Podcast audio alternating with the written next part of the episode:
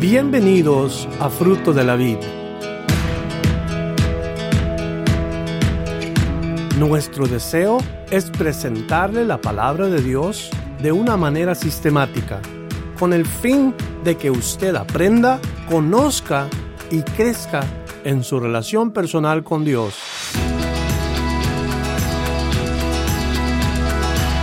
Esperamos que el mensaje de hoy bendiga su vida. Hechos capítulo 5. Vamos a ver solamente de los versículos 1 al versículo 11.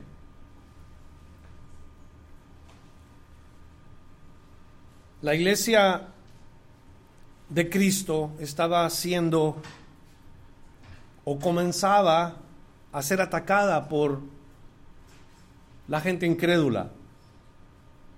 En un ataque externo, el diablo comenzó a atacar a la iglesia de Cristo por afuera. Lo hizo de afuera hacia adentro. Atacaba con la gente que no creía, con los religiosos, acusando, maltratando. Pero ahí no acabó el ataque. Continuó el ataque y ahora el diablo se ha metido, se ha infiltrado dentro del campo de la iglesia y ahora sus ataques son internos. Sus ataques son de adentro.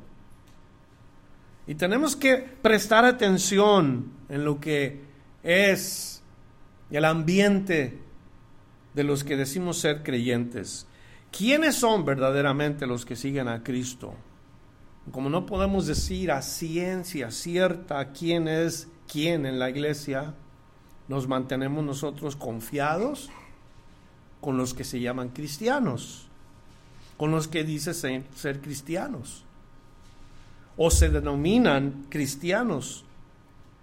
Pero vamos a hacer una nota mental en esta mañana, juntos. Una nota mental es algo que tú pones dentro de ti y lo sabes porque es algo real. Y algo real es que no todos los que entran por estas puertas son cristianos. Vuelvo a repetir, no todos los que entran por esas puertas de nuestra iglesia o de este edificio son cristianos. O lo voy a poner todavía a un poco más claro o más necesario que lo entendamos. No todos los que entran por las puertas de nuestra iglesia son hijos de Dios. ¿Me entiende lo que acabo de decir?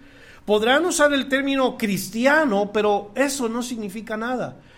En el, principio de la iglesia muchos usaban el término cristiano. En principio, cuando los hijos de Dios comenzaron a reunirse, había personas que se parecían a los cristianos que actuaban como los cristianos. Pero nosotros sabemos que el cielo no va a estar lleno de personas que parecen cristianos o que parecen hijos de Dios. Porque no todo el que dice ser cristiano lo es. No todo el que dice Señor, Señor entrará en el reino de los cielos. Y cuando una persona dice que es cristiana, cuando una persona dice que es hijo o hija de Dios, debe de haber señales claras y convincentes de esa naturaleza. ¿Estamos de acuerdo? Para ser un hijo de Dios hay una sola cosa requerida por la palabra de Dios. Y hay una escritura en San Juan capítulo 1, versos 12 y verso 13, antes de entrar a nuestro, nuestro texto de hoy, quiero que leamos juntos esto, porque para ser hijo de Dios hay que creerle a Dios, hay que creer en su nombre. Dios dice claramente en esta escritura, mas a todos los que le recibieron, a los que creen en su nombre, les dio potestad de ser hechos hijos de Dios los cuales no son engendrados de sangre, ni de voluntad de carne, ni de voluntad de varón, sino de Dios. Creer en su nombre. ¿Qué significa creer en el nombre del Señor? Significa depender totalmente de ese nombre. Depender totalmente de quién es Él, de qué hizo Él. Eso es lo que significa creer en el nombre de Dios. Y el hecho de que una persona haga cosas buenas no significa que está haciendo la voluntad de Dios. Hay mucha gente diabólica, ¿me escuchó? Satánica que hace cosas buenas. Pablo sabía que si hacía algo bueno no necesariamente era la voluntad de Dios. Mucha gente hace las cosas buenas en este mundo, pero no necesariamente lo que le agrada a Dios. Veremos otra escritura, 1 Corintios capítulo 13 y el versículo 3, que también nos dice a nosotros lo que debemos entender. Dice el versículo y si repartiese todos mis bienes para dar de comer a los pobres, y si entregase mi cuerpo para ser quemado y no tengo amor, ¿qué dice? De nada me sirve. De nada sirve que hagamos cosas buenas si Dios no es nuestro mover. Si el amor de Dios no está en nosotros. Si estamos juntos en esto, sí, iglesia, ¿verdad? Y, hay muchas personas que hacen el bien, créanmelo. Hay, hay otros que imitan el bien. No, no, no, este, no les nace hacerlo, lo imitan solamente. O sea, no es algo que dicen, oh, yo creo que tengo que hacer esto para ayudar. No, imitan a otros. esa es la historia que tenemos nosotros. Hacen lo que otros hacen sin convicción. Solamente para ser vistos de los hombres. Así existía mucha gente en los tiempos de Jesús. Solamente hacían cosas para que los hombres les aplaudieran. En lo personal, creo que esta pareja que no tenemos ahora por leer, porque es un matrimonio en el texto del día, solamente vio a los creyentes hacer cosas buenas y ellos también quisieron parecer cristianos como la gente de esos tiempos en la iglesia lo hacía. Ahora, ojo aquí, porque no encontramos en ninguno de los versos que describe esta pareja que son discípulos del Señor. La Biblia no nos dice que eran creyentes. No nos dice que eran discípulos. Y leemos junto el texto en el nombre del Señor Jesús de corrido y luego vamos a ir versículo por versículo. ¿De acuerdo? Nos dice la palabra de Dios en estos versos del libro de Hecho capítulo 5 de la siguiente manera. Pero cierto hombre, y ahí comenzamos a ver ya rápido lo que la palabra de Dios nos describe, cierto hombre llamado Ananías, con Zafira, su mujer, vendió una heredad. Y sustrajo del precio, sabiéndolo también su mujer, y trayendo solo una parte, la puso a los pies de los apóstoles. Y dijo Pedro, Ananías, ¿por qué llenó Satanás tu corazón para que mintieses al Espíritu, al Espíritu Santo y sustrajeses del precio de la heredad? Reteniéndola, ¿no se te quedaba a ti y vendida no estaba en tu poder? ¿Por qué pusiste esto en tu corazón? No has mentido a los hombres, sino a Dios. Al oír Ananías estas palabras, cayó y expiró. Y vino un gran temor sobre todos los que lo oyeron. Y levantándose los jóvenes, lo envolvieron y sacándolo, lo sepultaron. Pasando un lapso como de tres horas, sucedió que entró su mujer, no sabiendo lo que había acontecido. Entonces Pedro le dijo, dime, ¿vendiste en tanto la heredad? Y ella dijo, sí, en tanto. Y Pedro le dijo, ¿por qué convenisteis en tentar al Espíritu del Señor? Aquí a la puerta los, de los pies de los que han sepultado a tu marido y te sacarán a ti. Al instante ella cayó a los pies de él y expiró. Y cuando entraron los jóvenes la hallaron muerta y la sacaron y la sepultaron junto a su marido. Y vino gran temor sobre toda la iglesia y sobre todos los que oyeron estas cosas. Padre Celestial, nos acercamos a ti con un corazón sensible a, lo que tú nos quieres hablar hoy. Damos, te damos a ti, Señor, gracias porque tú nos hablas por medio de tu espíritu y pedimos que en esta mañana nosotros también tengamos ese temor, el temor a Jehová, el temor a nuestro Dios. Que en otras palabras tenemos el lugar que te pertenece a ti. No que tengamos miedo de ti, nunca nuestro deseo es tener miedo, sino darte honra y honor. Eso es honrarte a ti, Señor. Eso es, eso es tener el temor de Jehová. Demostrarlo apartándonos del mal, Señor. Viviendo una vida que te agrade a ti y viviendo y sirviéndote con todo el corazón. Danos ese sentir hoy a la iglesia nuestra, a los que venimos a escuchar tu palabra y que imitemos cada paso por guianza del Espíritu Santo, los pasos del Señor Jesús. Te lo pedimos juntos en su nombre. Y la iglesia responde, amén. Los últimos versos del capítulo 4, si usted recuerda el capítulo 4, leímos que los creyentes vendían sus casas y sus propiedades y luego las repartían a los pobres según la necesidad de cada uno. Leímos de un hombre llamado José, a quien le apodaron Bernabé, que también vendió una heredad que él tenía. Ahora leemos de una pareja, de un matrimonio, y luego nos dice la palabra de Dios por nombre, y el versículo 1 nos dice los nombres de estos dos. Uno era Ananías y su esposa era Zafira. Ellos también hicieron lo que José y muchos otros hicieron, vendieron su heredad. ¿Cuál es el problema? Lo primero que vemos es que hicieron algo bueno sin un corazón limpio. ¿Eh?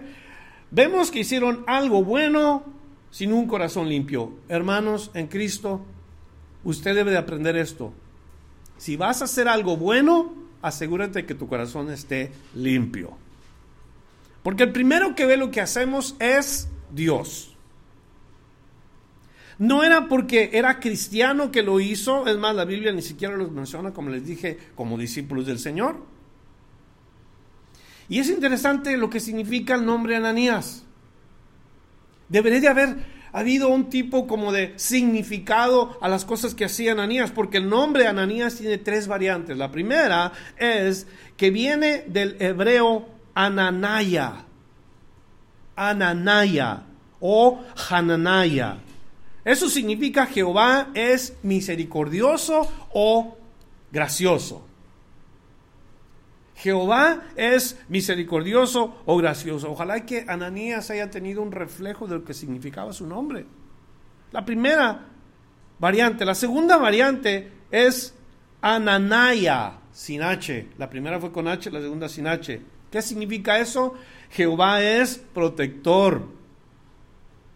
Y la última es Ananaya, que significa Jehová ha mostrado su gracia. Fíjese las tres cosas que significa el nombre de Ananías. Las tres hablan de un Dios misericordioso, hablan de un Dios que es protector y la tercera es un Dios que ha demostrado su gracia. Pero Ananías no tenía absolutamente nada de esto. Ananías no siguió lo que significa su nombre, siguió lo que significa su, su carne. Es más, cada nombre de nosotros que tiene un significado bueno, ni le hacemos caso a lo que significa nuestro nombre, pero sí le hacemos caso a nuestra carne. Le hacemos caso a lo que sentimos. Ese es el nombre de Ananías. El nombre Zafira es un nombre también de origen hebreo, significa mujer de gran valor. Y si hay algo que yo les puedo decir a ustedes, hermanas en Cristo, que son hermosas delante del Señor, cada una de ustedes, guarde eso en su corazón. Usted es una persona de gran valor para el Señor. Pero no le haga caso al hombre. Hágale caso a Dios. Y en este, en este punto, no le haga caso a su marido cuando su marido está saliéndose fuera de la voluntad de Dios. ¿Escucharon, hermanas? ¿Sí o no? ¿Qué dicen a eso? ¿Verdad? No le haga caso a su marido si su marido está viviendo la carne y quiere hacer cosas que desagradan a Dios. No tiene que sujetarse a eso. Cuando el marido quiere que usted mienta, cuando el marido quiere que usted robe, cuando el marido quiere que usted haga cosas fuera de lugar, no le haga caso. Sufrirá las consecuencias. Hacer cosas a Dios con un corazón limpio. Así que cuando venden la heredad, tienen un común acuerdo los dos. No solamente eran esposo y esposa, también eran cómplices, compadres, Usted sabe lo que quiero decir, ¿verdad? Entre los dos llegaron a un acuerdo. El versículo 2 nos dice, y sustrajo del precio. Sustrajo quiere decir, sacó del total que habían vendido la heredad y lo sacaron para ellos. Juntos hicieron esta obra porque dice, sabiendo también su mujer, trajeron solo una parte y la pusieron a los pies de los apóstoles. Quiere decir que estos dos hicieron una apariencia de algo que no eran. Mostraron algo que no eran. Sabían que la heredad se había vendido en 800 mil dólares y, le sacaron quizás 400 mil dólares y se quedaban con ello. Y dijeron, vamos a decirle que se vendió en esto, pero la verdad nos quedamos con la cantidad aquí entre nosotros. Una parte. La manera de actuar fue la incorrecta, no la cantidad de dinero que sacaron, sino la manera de actuar, las cosas que hicieron a escondidas. El Espíritu Santo no dejó pasar esto tan fácil. Cuando Lucas escribe este libro, el Espíritu Santo enfatiza, y estos dos mintieron a Dios. Y estos dos dejaron que Satanás llenara su corazón. Si hubieran sido como Bernabé, Ananías y Zafira hubieran continuado siendo ejemplos y les aseguro algo, Dios hubiera usado sus vidas, así como usó Bernabé. A través de la escritura vemos a Bernabé en el libro de los Hechos, acompañando a un hombre de Dios, trabajando para la gloria de Dios. Su nombre es reconocido. Pero cuando no, llega un alto de parte de Dios. Hasta ahí llegaste, porque debe engañar a Dios. Y, y la verdad, estos dos pretendieron hacer lo mismo que muchos otros cristianos de buen corazón y de buen sentimiento para ayudar al necesitado. La palabra de Dios señala bien claro a aquellos que viven en pecado, bien claro a aquellos que viven en engaño. Y nos dice que tengamos cuidado. Nos dice que mantengamos nuestros ojos abiertos, estar sobrios Mirad que nadie os engañe, dijo Jesús. Mirad por aquellos que dicen pero no hacen. Entre todos esos el Señor le decía, algunos vendrán diciendo, yo soy el Cristo. ¿Y qué dijo el Señor? Tengan cuidado. Abran sus oídos, abran sus ojos. ¿Por qué? Porque nada más hay un solo Cristo. Y a ese debemos de seguir. Y tanto el hombre, el marido, como la mujer sabían acerca de su fechoría, de su maldad, porque eso es lo que es. No es algo ligero, no es algo que, solamente lo leemos y lo tenemos que dejar pasar y vamos a ver por qué, porque hay consecuencias graves. Es una tragedia que en ese tiempo, cuando la iglesia está floreciendo y cuando hay milagros, en lugar de acercarse a Dios con corazón sincero, haya personas hipócritas queriendo ser lo que no son. ¿Por qué sucede esto? Note lo que dice el versículo 3. Y dijo Pedro, Ananías, ¿por qué llenó Satanás tu corazón para que mintieses al Espíritu Santo y sustrajeses del precio de la heredad? Y la situación, la verdad, vino hasta la persona que estaba a cargo de esa región en ese tiempo que es el apóstol Pedro. Acabamos de leer que Pedro vino de hacer un milagro, todo el mundo lo está cuestionando a él y a Juan. Entonces Pedro está en ese ambiente y en esa área donde Pedro recibe esta, ah, como quien dice, esta caridad de Ananías y Zafira. Y Pedro inmediatamente por, por guianza y conocimiento del Espíritu Santo confrontó a Ananías.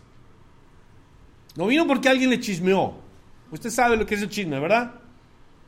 Usted escucha algo, si le dice a la persona de atrás y la persona de atrás la escucha y la comparte al otro para cuando llega acá con el hermano Bernardo ya es un chisme porque ya salió algo que no debe haberse agregado.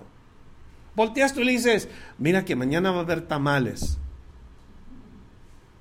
Y la otra persona escucha algo y luego la otra escucha algo cuando ya llega con Bernardo. Él dice, ¿ya sabías que en la iglesia hay males? ¿Me entiende lo que digo? Y son chismes, son, son palabras que no debe uno de, de usar. Pedro no supo un chisme, Pedro recibió una revelación. Pedro recibió un, una palabra de conocimiento. Y cuando Pedro vio a Ananías, lo confronta, pero lo confronta con una intención. Confronta a una persona que es hipócrita con una oportunidad de que confiese. Porque no debemos de confrontar para condenar, debemos de confrontar para que haya una, un cambio. Porque si hay algo que Dios odia es la hipocresía.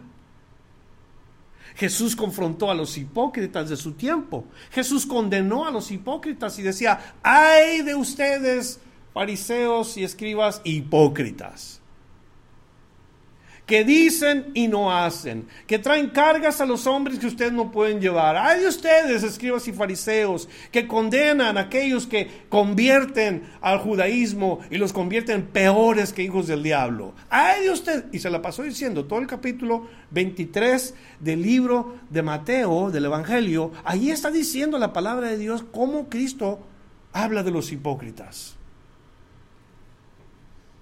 Hay de los hipócritas la pregunta que Dios le hace a Ananías. ¿Por qué? ¿Por qué Ananías? Porque no es Pedro quien está preguntando, es Dios. ¿Por qué Ananías permites esto? Nosotros leímos, ¿por qué llenó Satanás tu corazón? Pero la, mejor entendimiento de este versículo sería, ¿por qué dejaste que, que Satanás llenara tu corazón? No por qué llenó Satanás, sino por qué permitiste Satanás que hiciera cabida en tu corazón.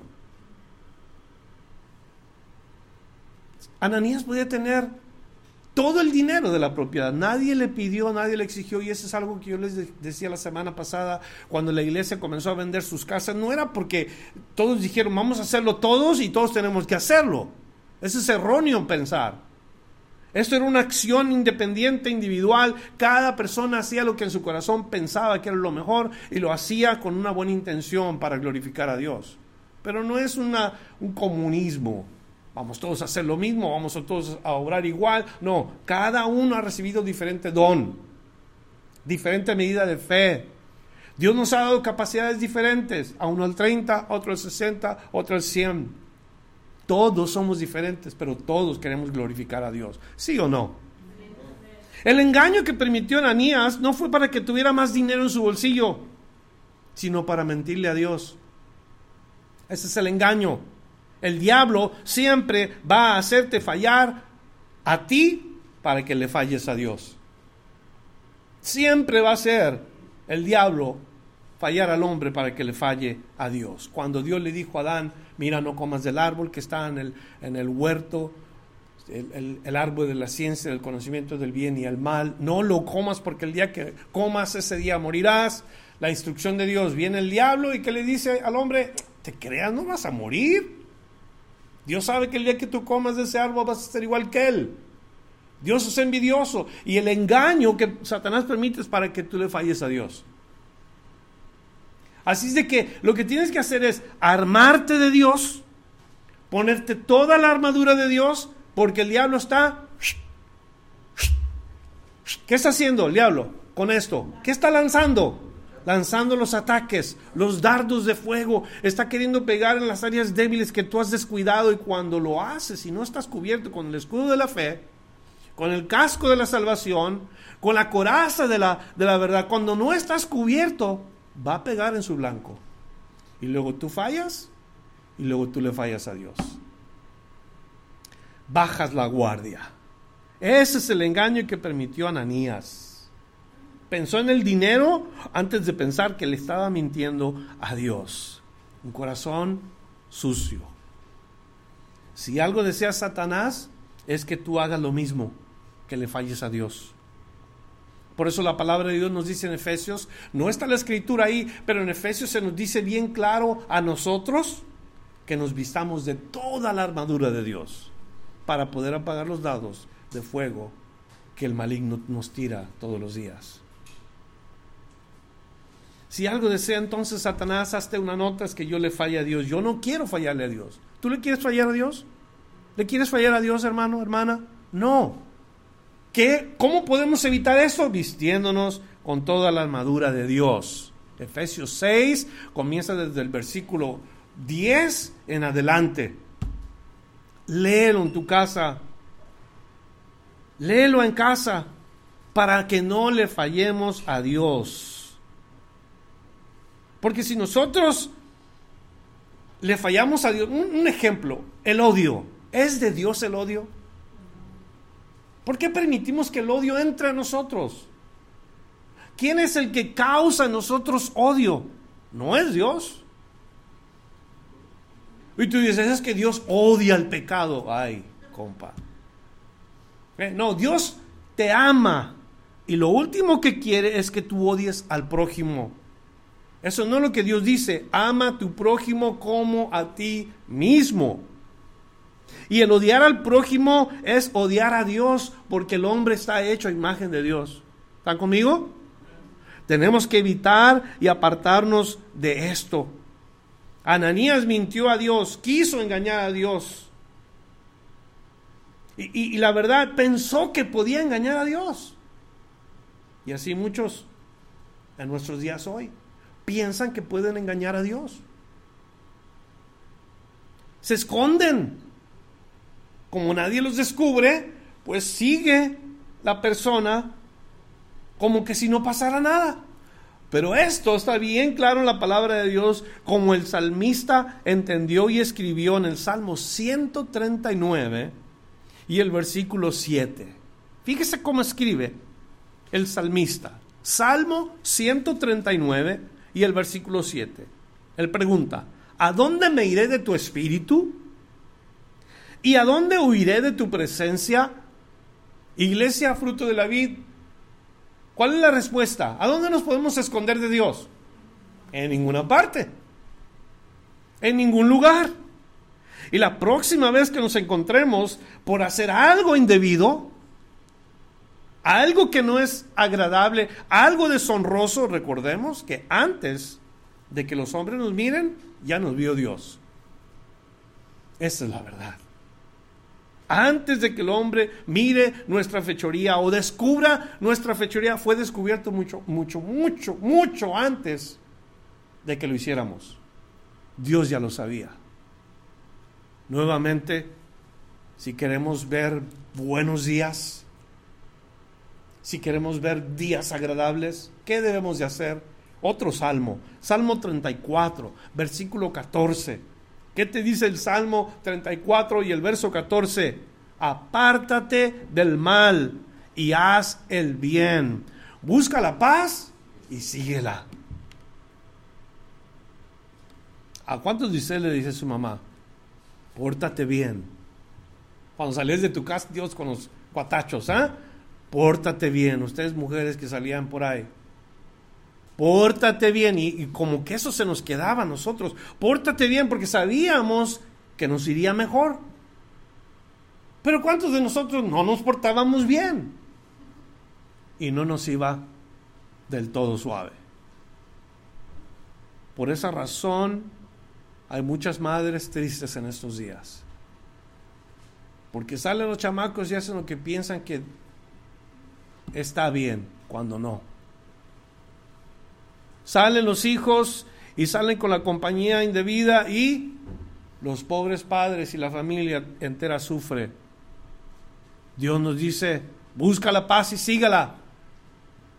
Busquemos a Dios porque Dios es paz. Busquemos el bien. Portémonos bien. Porque es el deseo de Dios, no porque queremos ser buenas personas. No somos buenas personas. Dios es bueno. Debemos de hacer el bien buscar la paz y luego seguirla. Vamos a continuar versículo 4 al versículo 6 leyendo. Dice Pedro, reteniéndola no se te quedaba a ti y vendida no estaba en tu poder. ¿Por qué pusiste eso en tu corazón? No has mentido a los hombres sino a Dios. Y al oír Ananías estas palabras cayó y expiró. Y vino un gran temor sobre todos los que lo oyeron. Y levantándose los jóvenes lo envolvieron y sacándolo, lo sepultaron. Y esta es la primera vez en la historia de la iglesia que Dios trata tan severamente dentro de la iglesia. La primera vez. Dios. No es consecuencias por la fe. Estos dos no son cristianos. Son consecuencias de pretensiones en la iglesia. Yo pienso y digo, ¿qué sería si Dios trata igual con los que pretenden ser cristianos en la iglesia? ¿Qué pasaría? Oigan, a lo mejor por eso no están las sillas llenas, ¿verdad? Porque los que pretendían solamente. O quizás mañana ya desapareció uno de nosotros porque vamos a caer y vamos a expirar porque solamente pretendíamos. ¿Le gustaría que Dios hiciera eso? No, hermano pastor, cálmese. Claro que no nos gustaría la idea. Ananías murió al haber oído que Dios lo descubrió. Fíjese. Se dio cuenta del grave error que cometió en ese momento. Pero en ese momento era muy tarde. Ahora, ¿hubiera sido posible que Dios le haya perdonado? Yo pregunto, ¿usted qué dice? ¿Dios lo hubiera perdonado, sí o no? Claro que sí. Claro que sí. Pero Ananías no tenía el menor deseo de confesar su falta. No quiso confesar su falta. No nos menciona la Biblia que en ese momento sintió compugir de corazón como lo sintieron los primeros que oyeron la palabra de Dios. No nos dice que, que pidió perdón por sus actos. Ni cuando menos nos dice que tuvo remordimientos. Y hay mucha gente así. La descubren en sus fechorías, las descubren en sus males y en lugar de sentir remordimiento y, que se hicieron algo mal, se ríen y tienen sarcasmo en sus caras. Hay, asesinos que están en la cárcel ahorita que están felices y contentos porque aunque los descubrieron, ellos siguen en sus fechorías, siguen con sus maldades.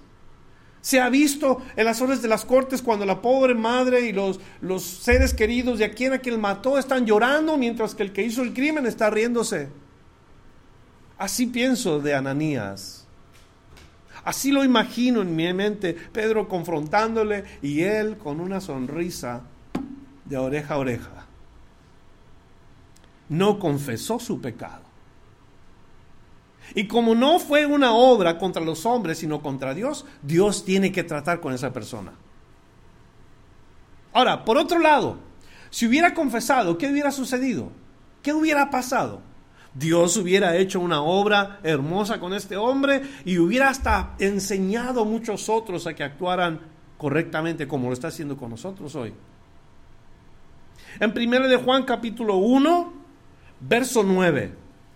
Dice así la palabra de Dios. Hay una clave, es una, ese es un, como quien dice, un versículo clave para todos nosotros. Primera de Juan 1.9. Si confesamos nuestros pecados, Él es fiel y justo para perdonar nuestros pecados. ¿Y qué más hace Dios? El limpiarnos de toda maldad. ¿Por qué dice eso la palabra? Es Juan, un cristiano, el que está escribiendo a otros cristianos acerca de esto que Dios hace. Si confesamos nuestros pecados, Él es fiel y justo para perdonar nuestros pecados y limpiarnos de toda maldad.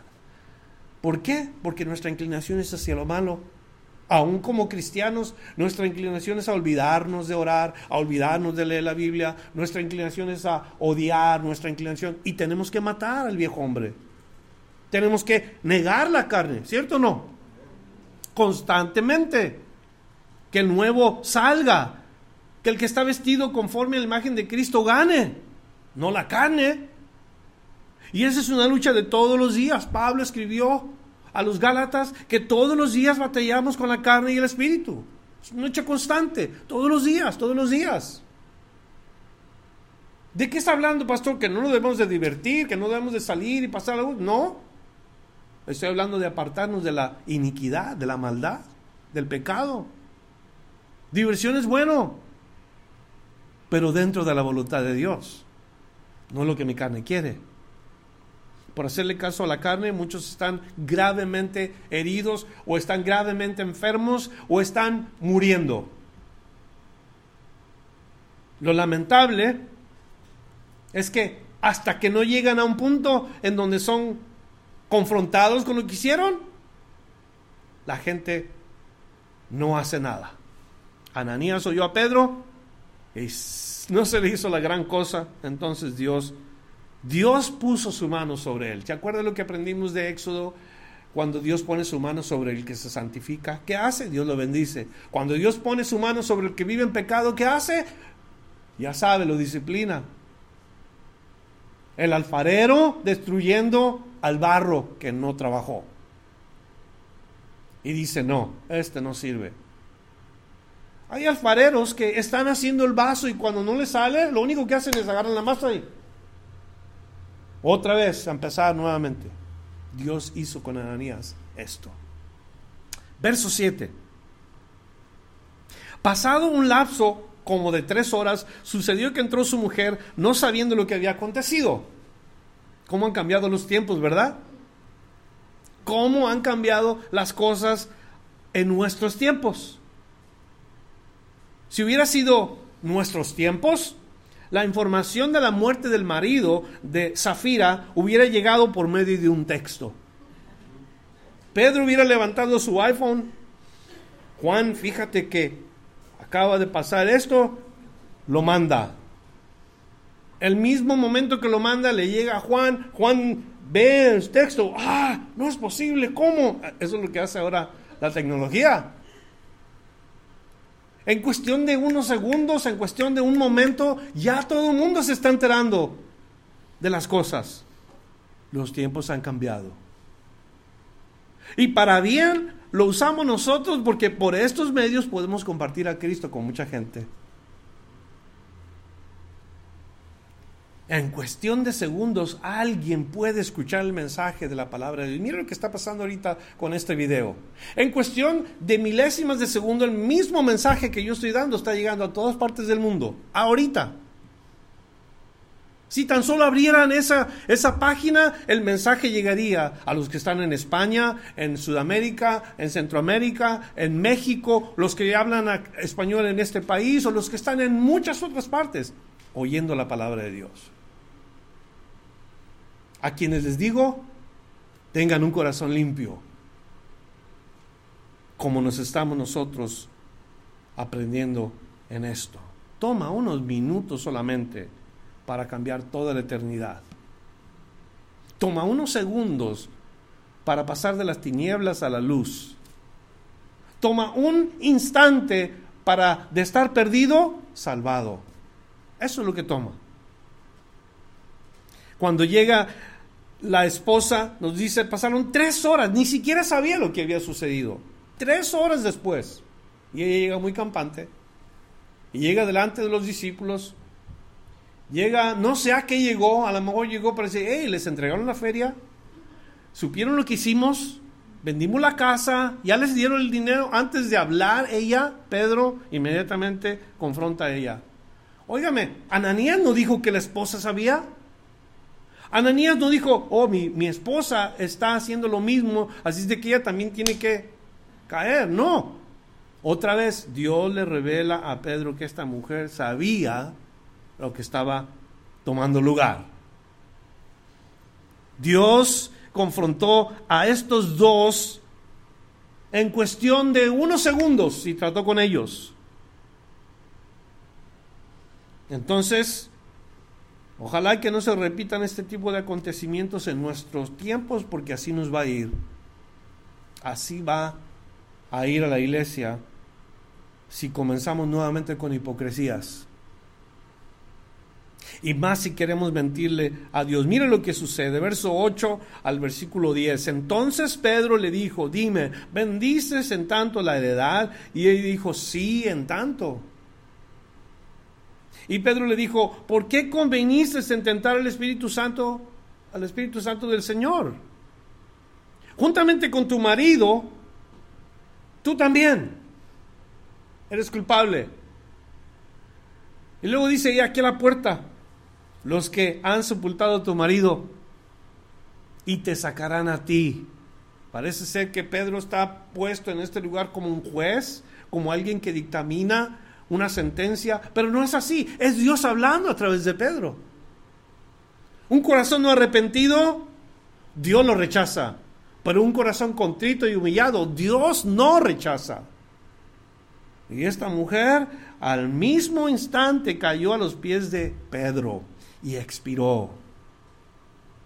Quiere decir, cayó muerta también. Y cuando entraron los jóvenes, la hallaron muerta y la sacaron y la sepultaron junto a su marido. No sé qué les habrán puesto en la lápida de su sepulcro, pero usted puede concluir eso. ¿Qué cree que la hayan puesto allí Ananías y Zafira? ¿Qué más diría allí? Los mentirosos. Ananías y Zafira, los engañadores. O Ananías y Zafira, hombres de Dios, personas de Dios, llenas del Espíritu Santo, personas influyentes, personas... No. Yo creo que hubiera habido una descripción clara de, lo que... Y yo he visto lápidas en donde la gente que ha querido y ha amado a estas personas le ponen ahí un pequeño testimonio de cómo fue su vida. Nunca he visto una lápida que diga algo que hicieron fuera del lugar. Porque así es. Nuestro pensamiento es diferente que el de Dios. Y nosotros podemos decir, ay, que era tan bueno, se, iba a ir al, cielo con todo y zapatos, tan bueno. Es que hacía tantas cosas buenas. Y, y, aquellos que los conocieron y supieron que murieron han de haber pensado así. Es que Ananías vendió su casa y trajo el dinero con los apóstoles, sí, pero no supieron del engaño. Lo mismo que hacían los hipócritas fariseos cuando hablaban de Dios, decían algo de Dios, pero no conocían su testimonio personal de ellos. Al instante cayó y murió. Al momento que Pedro revela el pecado, estos dos caen y expiran. La palabra de Dios quiere darnos no el punto de la sustracción del dinero, sino el punto de que nos alejemos de querer engañar a Dios. ¿Entienden? ¿Comprende iglesia? Que alejarnos de querer engañar a Dios. ¿Por qué? Porque Dios no puede ser burlado. Dios conoce nuestros corazones. Gálatas capítulo 6, versículo 7. Allí en Gálatas capítulo 6 y el versículo 7 nos dice a nosotros, no os engañéis. Dios no puede ser burlado. Pues todo lo que el hombre sembrare, eso también cosechará o segará. Todo lo que el hombre siembra, eso es lo que recibe. Recibes aquello que tú pones delante de los hombres, lo que estás sembrando, siembras odio y eso es lo que vas a recibir. Cuando eso sucede, la iglesia es o está siendo edificada. Porque si Dios es amor, Dios es bueno, ¿cuántos dicen amén? ¿Verdad? Pero Dios también es justicia. Y Dios también es santo. Y Dios quiere que seamos santos como Él es santo. Porque si nosotros hacemos lo que queremos, aún diciendo que somos hijos de Dios, es que yo soy libre, yo puedo hacer lo que quiera, cuidado con eso. Porque Dios nos puede sacar en un momento de este mundo. Vino gran temor sobre toda la iglesia. Y mi oración es que venga gran temor sobre la iglesia fruto de la vid. Que haya temor de Dios en nosotros. ¿Me oyeron? Principio de sabiduría, el temor a Jehová. Que haya temor en la iglesia. No que digamos, ah, bueno, pues ahí se va. yo no estoy haciendo nada malo que digamos, ay, se va. No, santidad.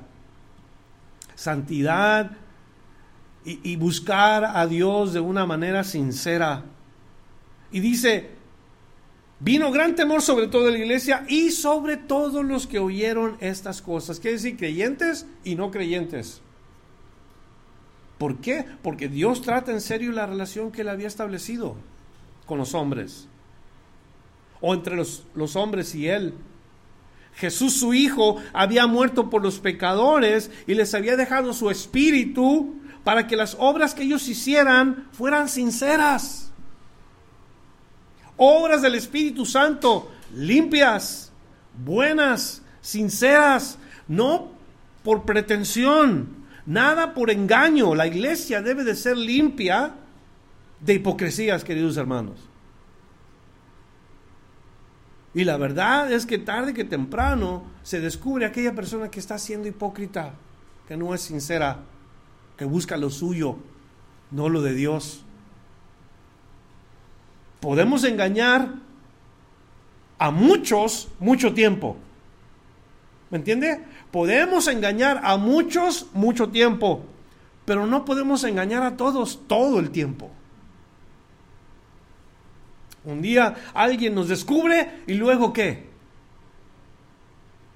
Vamos a seguir el consejo de la palabra de Dios juntos con algunas escrituras y con esto voy a terminar. Primera Corintios 14:20. Escríbalo en una hoja de papel. Lléveselo a su casa. Primera Corintios 14:20. Son consejos de la palabra de Dios para apartarnos de las prácticas hipócritas que nuestra carne nos, nos hace hacer. Primera Corintios 14, 20.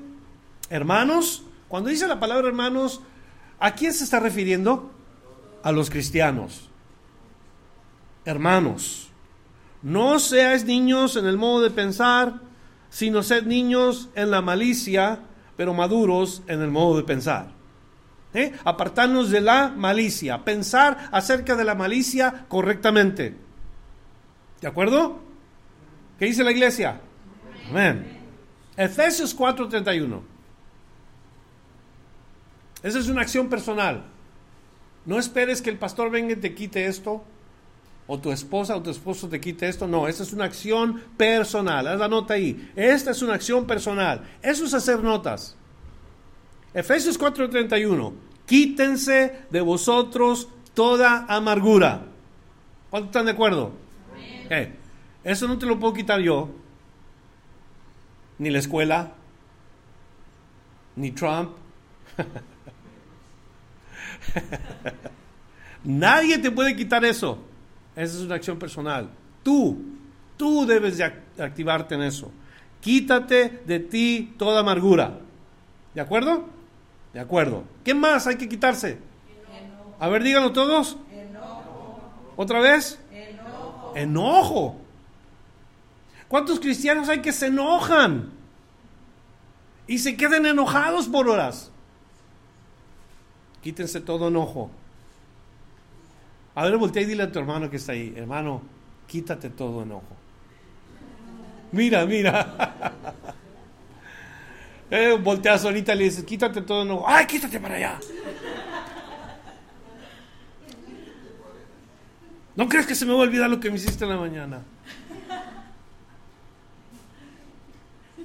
¿Y qué más? Ira. El enojo y la ira son dos cosas diferentes. uno puede enojarse, eh, usted sabe, un, un, enojo puede ser causado por una emoción, pero la ira, la ira es algo que enciende a la persona.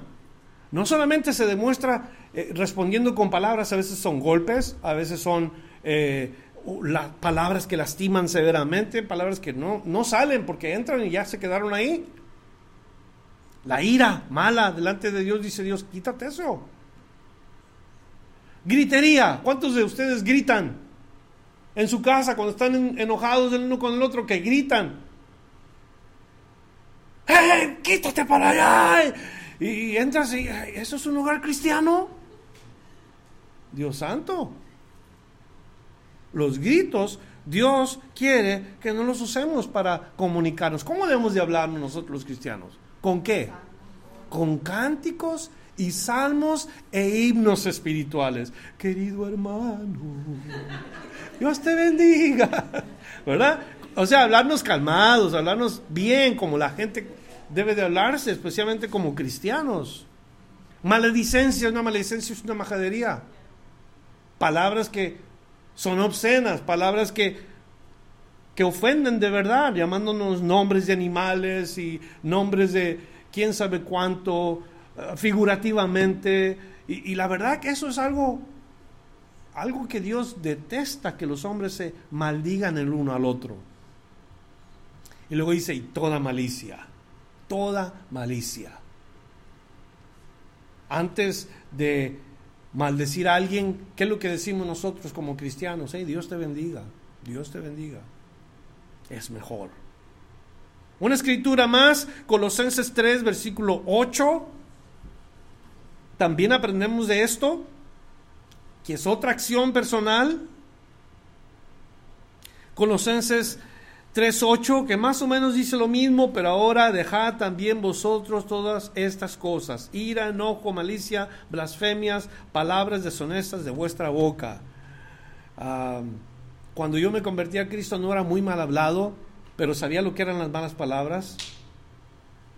Y, la verdad, cuando tú conoces a un cristiano que le gusta maldecir con malas palabras, tiene uno que preguntarse, ¿qué fue lo que cambió Cristo en tu vida? Si tú dices que eres cristiano, ¿qué cambió en tu vida? ¿Por qué no cambias la manera de hablar?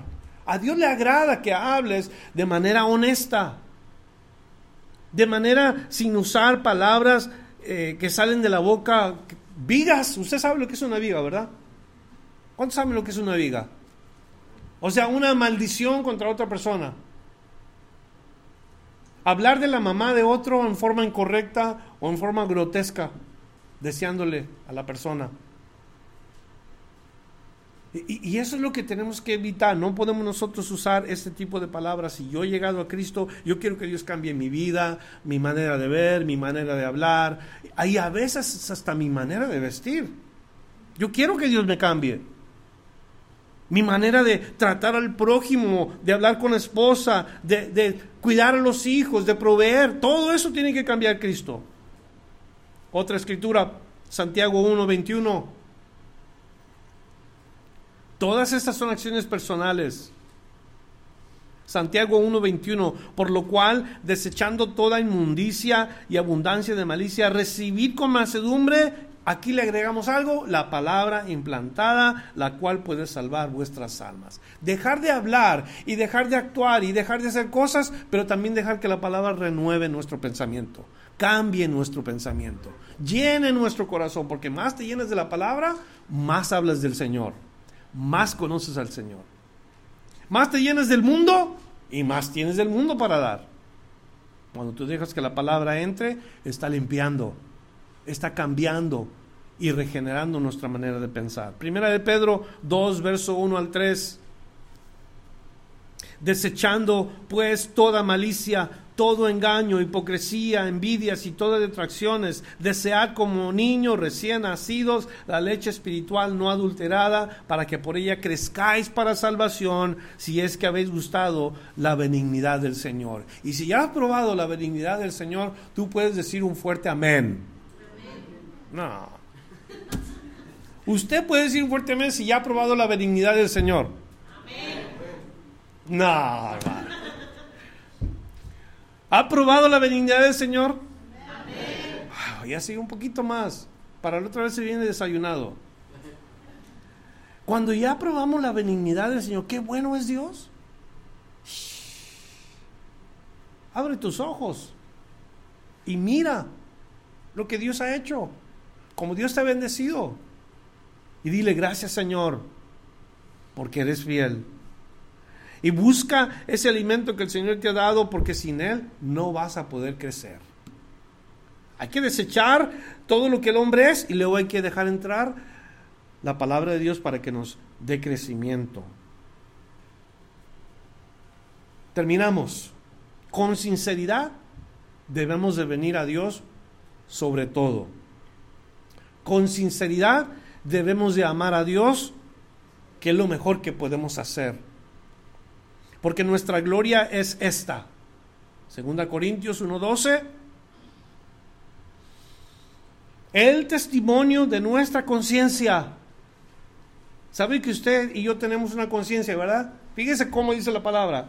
El testimonio de nuestra conciencia que con sencillez y sinceridad de Dios, con no con sabiduría humana, sino con la gracia de Dios, nos hemos conducido en este mundo y mucho más con vosotros. Quiere decir, el comportamiento de los cristianos en este mundo debe de hablar por nosotros. Cuando nuestra conducta es clara, cuando nuestra conducta es formal, honesta, habla por el cristiano. Le di una hoja esta mañana, pensamiento que, que Dios puso en mi corazón. ¿Qué dice esa hoja? ¿Qué habla esa hoja? Si usted predica la palabra de Dios, le doy un consejo. Hable si es posible. ¿Me entiende lo que digo? Hermano, yo predico la palabra, pero sin palabras. Esa es lo que dice este versículo, que nuestra conducta, que nuestro comportamiento sea sincero, de parte de nosotros, no con sabiduría humana, sino con la gracia de Dios, y cómo conducirnos en este mundo mucho más delante de los que creen. Hebreos 10, 22, la última escritura que le doy, se lo prometo. Hebreos 10, 22, acerquémonos con corazón, ¿cómo dice? Allí dice, acerquémonos con corazón otra vez, acerquémonos con corazón sincero. Con corazón sincero. E, esta es una descripción, la palabra sincero es una palabra griega que describe a una estatua que fue formada y se le rompió una parte y el hombre que era dueño de esa imagen, ya haya sido el, gobernador, eh, con, un, busto, ¿sabe lo que es un busto? una, una cara con la parte de, hasta el pecho. A veces se rompían, se le rompía la oreja. Y pues ya no se veía bien. Lo que hacían es que llevaban esta imagen con aquel que trabajaba en la escultura y luego él les decía, ¿cómo quieres que te arregle tu escultura? ¿Te la arreglo con, con cera o sin cera? Y decía, no, con cera con cera. Y cuando llegaba el tiempo del calor, o el sol les pegaba a esos gustos, ¿qué pasaba con la cera? Entonces la idea de la palabra sincera, eso es lo que quiere decir. Que arreglemos nuestro corazón con sinceridad. Que vengamos delante de Dios verdaderamente como somos.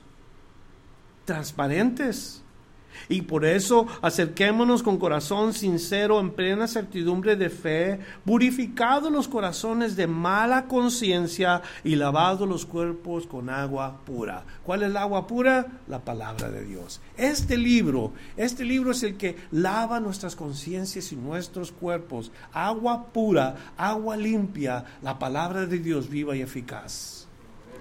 Eso es lo que necesito yo. Vamos a orar. Para nosotros y para todos los que nos escuchan en esta mañana por medio de este video, ven al Señor sinceramente. Ven con un corazón limpio como acabamos de, escuchar de la palabra de Dios. Ese corazón necesita de Dios. Y yo quiero orar que el Espíritu Santo te llene, me llene con sinceridad que podamos conectarnos con el resto del cuerpo de los que han creído para servir con corazón sincero. Y si hemos nacido del Espíritu, entonces poderlo manifestar, desechando malicias, quitando de nosotros iras, enojos, maledicencias, no confiando en la sabiduría humana, sino en la gracia de Dios purificados los corazones y lavados con la palabra viva de Dios. Y si hemos nacido del Espíritu, entonces Dios nos usará y Dios nos va a llevar donde hace falta el agua viva. Señor, venimos a ti tal y como estamos y pedirte que perdones nuestros pecados y nos laves lo último que queremos es el juicio tuyo sobre nuestra vida, porque no hemos actuado con sinceridad. Oramos que el Espíritu Santo nos llene, nos use nos hable. Y si hubiera alguien que tuviera que confesar, Padre, mueve sus corazones para que como aquellos primeros que oyeron la palabra de Dios, sintieron el compugir de corazón y decir, yo he pecado delante de Dios, yo he, yo he recibido o he sentido que Dios me ha hablado. Padre, que así respondamos a tu palabra. Y esta mañana oro por aquellos que sinceramente han dicho, ese soy yo, yo necesito eso. A ti querido hermano o hermana que estás aquí, yo te ruego que le preguntes al Señor con un corazón sincero, que te llene de su espíritu, más y más cada día. Que la gente cuando nos ve puedan ver el reflejo de Cristo. Señor, no queremos de ninguna manera tentar al Espíritu Santo. No queremos de ninguna manera pretender. Ayúdanos en esta mañana a tener un corazón limpio delante de ti, te lo pedimos, Padre Celestial. Y gracias te damos por tu palabra que nos ha enseñado hoy. Vendrán muchos y entrarán muchos a lo que es el círculo de la iglesia, pero Señor, ayúdanos a ver, a mirar, a observar los frutos de la gente cuando llevan el sobrenombre cristianos. Porque si son de ti, Señor, estarán conectados a nosotros. Y si nosotros todos estamos conectados con un corazón sincero, entonces tu nombre va a ser glorificado, tu nombre va a ser enactecido, tu nombre va a ser llevado por todas partes. Y eso es lo que yo oro esta mañana. Señor, danos el mismo sentir, te lo rogamos y te lo pedimos. Y todo sea para la gloria y honra de tu nombre. En el nombre de Jesús oramos esta mañana. Amén. Amén. Yo quiero que pase usted al frente, por favor, para que si usted necesita oración estarán nuestros hermanos para servirle en esa área. Si tú quieres que alguien ore por ti, pasa aquí, por favor, está Roberto. Pásala acá, bro, esta parte para que pase la gente a que oren por, por ellos. Así está mero enfrente. Mero, mero, mero enfrente. Quiero que usted venga y si usted tiene una necesidad particular, alguna persona que, necesita oración, venga. Si quiere que una hermana ore por usted, venga también. Aquí está mi esposa, aquí están los hermanos para orar por usted. Dios les bendiga. Estamos despedidos en esta mañana los que se tengan que ir. Gracias por escuchar la enseñanza de hoy. Visítenos en frutodelavid.com para escuchar más mensajes para obtener las notas del estudio y para comunicarse con nosotros. Que Dios le bendiga abundantemente.